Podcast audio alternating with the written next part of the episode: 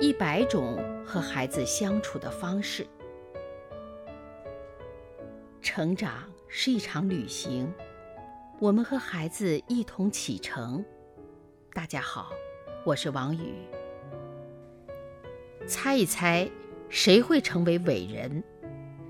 二十六个孩子坐在一间光线灰暗的教室里，他们都有过不光彩的历史。有人进过管教所。有人甚至吸过毒，家长对他们束手无策，老师和学校也对他们失去了信心。一个叫菲娜的女教师被安排担任这个班的班主任。新学期开学头一天，菲娜没有像以前的老师那样，首先给这些孩子来个下马威，而是出了一道题。有三个候选人，他们分别是：A。迷信巫医，有多年的吸烟史。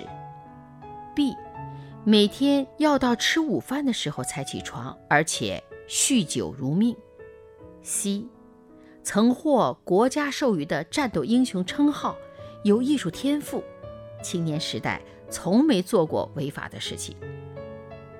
菲娜问孩子们：“你们觉得谁会成为名垂青史的伟人呢？”孩子们一致把票投给了 C，A 和 B 将来要么成为人人唾弃的罪犯，要么成为社会的寄生虫。然而，菲娜的答案大大出乎孩子们的意料。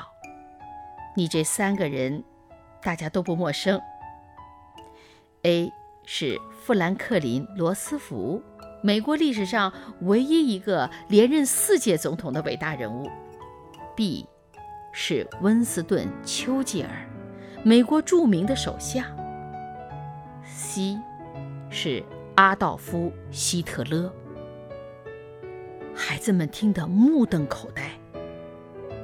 孩子们，菲娜继续说：“连伟人也会犯错，而你们的人生才刚刚迈出第一步。过去并不重要，真正能代表人一生的是他现在和将来的作为。”这番话改变了这二十六个孩子的命运。多年后，这些孩子中有的做了法官，有的做了心理医生，有了做了飞行员。值得一提的是，当年班里那个最爱调皮捣蛋，成了华尔街最年轻的基金经理人。给孩子犯错的机会，正如菲娜所说，过去并不是最重要的。重要的是如何把握现在和将来。